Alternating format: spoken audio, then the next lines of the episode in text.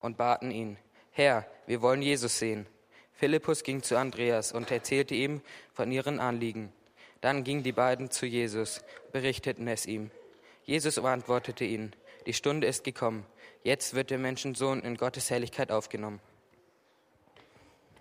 Amen, Amen, das sage ich euch. Wenn das Weizenkorn nicht in die Erde fällt und stirbt, bleibt es ein einzelnes Korn. Aber wenn es stirbt, bringt es viel Frucht. Wem sein Leben über alles geht, der verliert es. Aber wer sein Leben in dieser Welt nicht für das Wichtigste hält, wird es bewahren bis ins ewige Leben. Wer mir dient, muss mir auf meinem Weg folgen. Denn wo ich bin, wird auch mein Diener sein. Wer mir dient, der wird beim Vater Anerkennung finden. Ja, wie ihr schon alle gemerkt habt, gestalten wir heute mit der ganzen Konfirmandengruppe den Gottesdienst. Und das machen wir nicht nur beim Theaterstück, bei der Begrüßung, bei den Gebeten, sondern auch in der Predigt. Letzte Woche hatten wir Konfi-Freizeit, letztes Wochenende, und da haben wir gemeinsam den Gottesdienst vorbereitet. Wir haben uns auch als ganze Gruppe intensiv mit dem Predigtext, den wir gerade gehört haben, auseinandergesetzt und uns dann in drei Gruppen aufgeteilt. Eine der drei Gruppen seht ihr jetzt hier vorne und wir sind die Predigtgruppe. Wir haben uns den Text dann noch angeschaut, wir haben darüber gesprochen und überlegt, wie können wir darüber predigen und haben dann entschieden, am besten in Form eines Gesprächs. Und das Gespräch, was ihr gleich hören werdet, die Predigt, das ist dem Gespräch letzte Woche sehr ähnlich. Also ihr werdet jetzt mit reingenommen in die Konfi-Gruppe, in die Predigtvorbereitung. Und ähm, ja, ich würde sagen, wir fangen einfach an mit den ersten Versen. Es befanden sich auch einige Griechen unter denen, die zum Fest nach Jerusalem gekommen waren, um Gott anzubeten. Die gingen zu Philippus, der aus Bethsaida in Galiläa stammte, und baten ihn, Herr, wir wollen Jesus sehen. Philippus ging zu Andreas und erzählte ihm von ihrem Anliegen. Dann gingen die beiden zu Jesus und berichteten es ihm. In der ersten Zeile wird ja von Griechen berichtet. Und wer sind eigentlich überhaupt diese Griechen? Ja, von den Griechen, da lesen wir da ja, dass sie auf dem Weg zum Fest waren, um Gott anzubeten. Das war das Passafest, wo sie hin unterwegs waren. Und daher können wir davon ausgehen, dass es entweder Juden waren, die Griechisch sprechen, die werden manchmal als Griechen bezeichnet, oder auch Heiden, die gerne Juden werden wollten. Die gab es auch und die wurden auch als Griechen bezeichnet.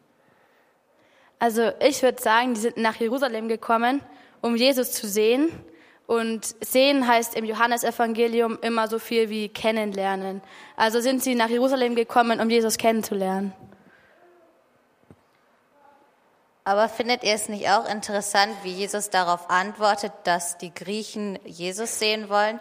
Da sagt er, ähm, Jesus antwortete ihnen, die Stunde ist gekommen Jetzt wird der Menschensohn in Gottes Herrlichkeit aufgenommen. Also irgendwie verstehe ich das nicht so ganz, weil er sagt ja was von, das, von einem Menschensohn, der in Gottes Herrlichkeit aufgenommen wird. Aber wer ist denn dieser Menschensohn und was meint er damit, dass der in Gottes Herrlichkeit aufgenommen wird? Ja, wenn Jesus hier vom Menschensohn spricht, dann bezieht er sich auf den Propheten Daniel. Der hatte eine Vision und da hat er jemanden gesehen, der aussah wie ein Menschensohn und der aber der Beginn einer neuen Menschheit sein sollte. Also es ist jemand, der so aussieht wie ein Mensch, aber gerade keiner ist, sondern der Messias ist damit gemeint. Und wenn Jesus hier vom Menschensohn spricht, dann meint er sich selber und sagt damit auch, dass er ein ganz besonderer Mensch ist, dass er der ist, von dem der Prophet da gesprochen hat. Und das andere, ja, in Gottes Herrlichkeit aufgenommen. Das kann man auch noch anders übersetzen. Manchmal heißt es auch, der Menschensohn wird verherrlicht werden oder auch seine Herrlichkeit wird sichtbar werden. Aber egal, wie man es jetzt genau übersetzt, Jesus bezieht sich hier auf die Stunde, wo er am Kreuz sein wird, wo er am Kreuz sterben wird und auch auf seine Auferstehung. Und gerade da da sieht man seine Herrlichkeit in dem Kreuz. Aber ist das nicht komisch, dass Jesus genau so antwortet? Weil das passt ja irgendwie nicht zum Anliegen der Griechen, denn eigentlich wollten sie ja Jesus sehen.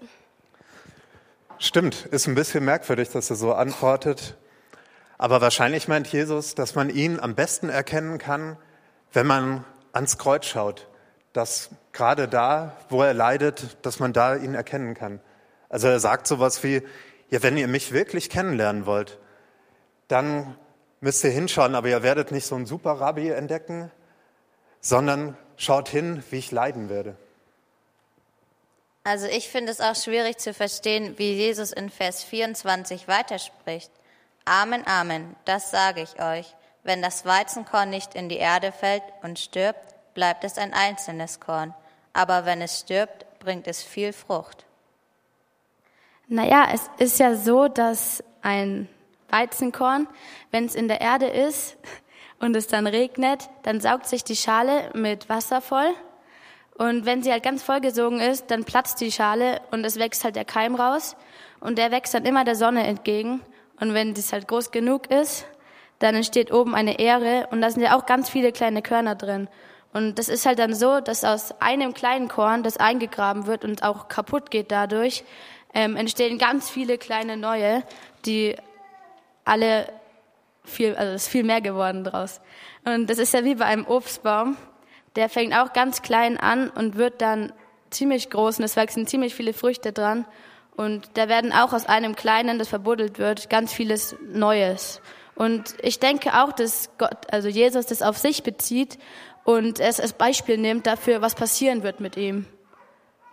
Ja, weil Jesus hat sich ja auch für uns Menschen geopfert und dadurch wurden uns die Sünden vergeben.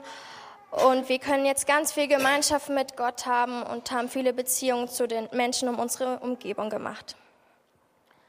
Ähm, es gibt auch Missionare, die machen das doch ähnlich. Die geben ihre Heimat auf oder ihr Zuhause und gehen dann weg und erzählen von Gott. Und ähm, am Ende haben dann auch viele etwas davon. Stimmt, das kann man auch damit vergleichen. Aber gilt das nicht auch für uns? Hier bei uns im Erlangen können wir nicht auch hier Missionare sein? Da gibt es ja dieses, ähm, haben wir eine Gruppe von uns in Elia, hat ja, ist ja nach ins, hat Weihnachten im Altenheim verbracht. Das heißt, wir haben jetzt ähm, auf Heiligabend in der Gemeinde verzichtet und dadurch haben andere davon profitiert. Aber wir ja eigentlich auch, weil es uns ja eine Freude gemacht hat, dass die sich auch dort gefreut haben.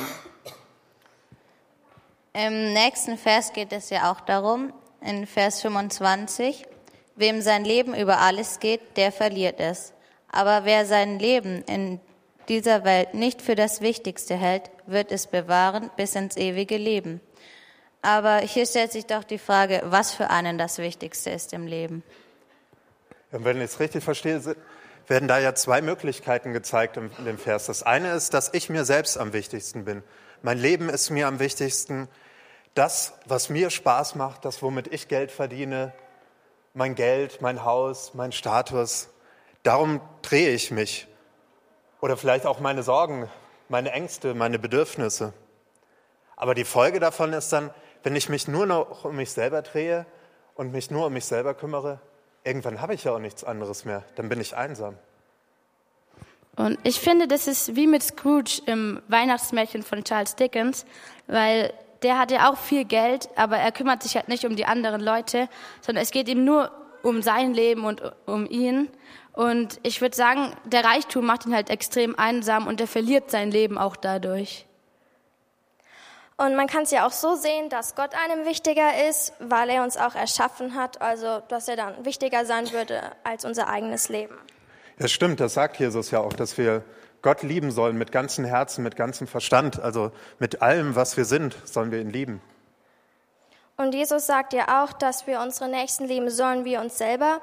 Da gibt es ja dieses Gleichnis von dem barmherzigen Samariter und der hat seinem Feind geholfen und das wäre ein gutes Beispiel dafür. Wie Jesus in Vers 25 sagt, ähm, wer das tut und sein Leben nicht für das Wichtigste hält, der bekommt das ewige Leben. Aber was meint Jesus damit? Also was heißt das, das ewige Leben? Also Jesus sagt ja einmal, dass das ewige Leben fängt schon auf der Erde an und geht halt bis in Ewigkeit. Und in den anderen drei Evangelien wird das ewige Leben als Reich Gottes bezeichnet. Aber das ist eigentlich genau das Gleiche, denn es heißt eigentlich, dass Gott immer bei uns ist, auch wenn er nicht als Mensch bei uns ist, dann ist er trotzdem als Heiliger Geist bei uns.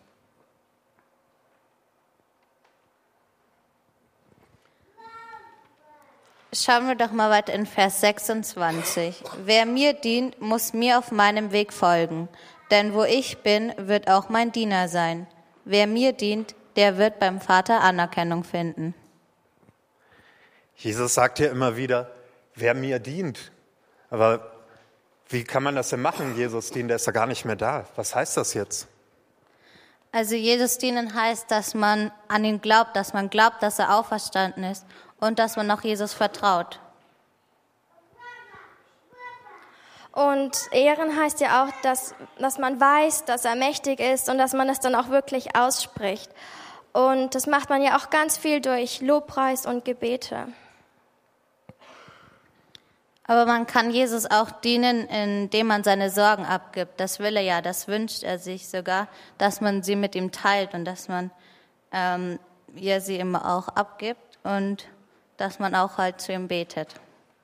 Also ich denke, von Jesus zu erzählen, ist auch eine Art, ihm zu dienen, damit auch mehr Leute noch von ihm äh, was erfahren können. Ja, oder auch, ich kann ihnen auch dienen, wenn ich den anderen Leuten diene, wenn ich denen Gutes tue.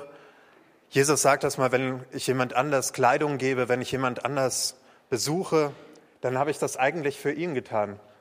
Er sagt da im Matthäus-Evangelium mal, was ihr für einen meiner geringsten Brüder getan habt, das habt ihr für mich getan. Genau, das ist ja das mit der Biene. Die ist jetzt ja nach Peru umgezogen und hilft jetzt missbrauchten Frauen. Und dadurch dient sie anderen und sie erzählt auch ganz viel von Jesus und Gott. Also wir können ja auch in der Schule Jesus dienen oder in der Arbeit. Zum Beispiel können wir unseren Mitschülern oder unseren Kollegen halt von ihm erzählen und sie halt einfach für sie beten oder halt sie mit zum Hauskreis oder zur Jugendgruppe oder so nehmen.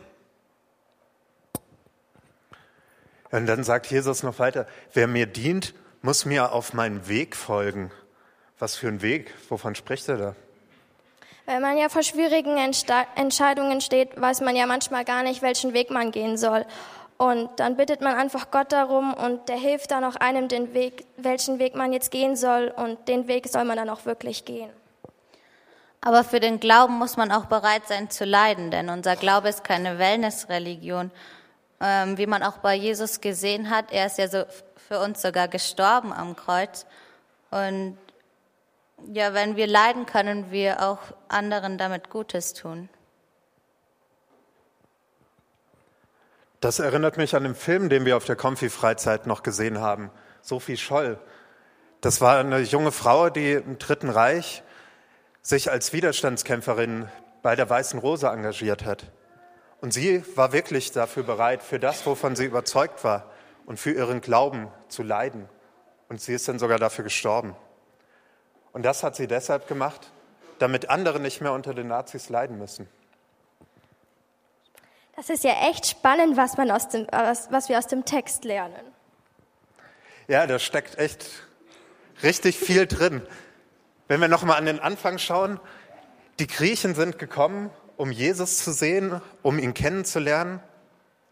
Und dann fängt Jesus an zu erzählen. Er erzählt vom Weizenkorn, er erzählt vom Leiden, er erzählt vom Dienen.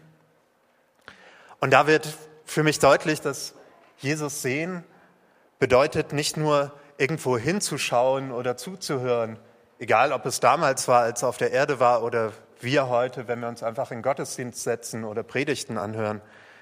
Es geht nicht darum, sondern es geht darum, ihm zu folgen, ihm auf dem Weg zu folgen und Jesus auch zu dienen.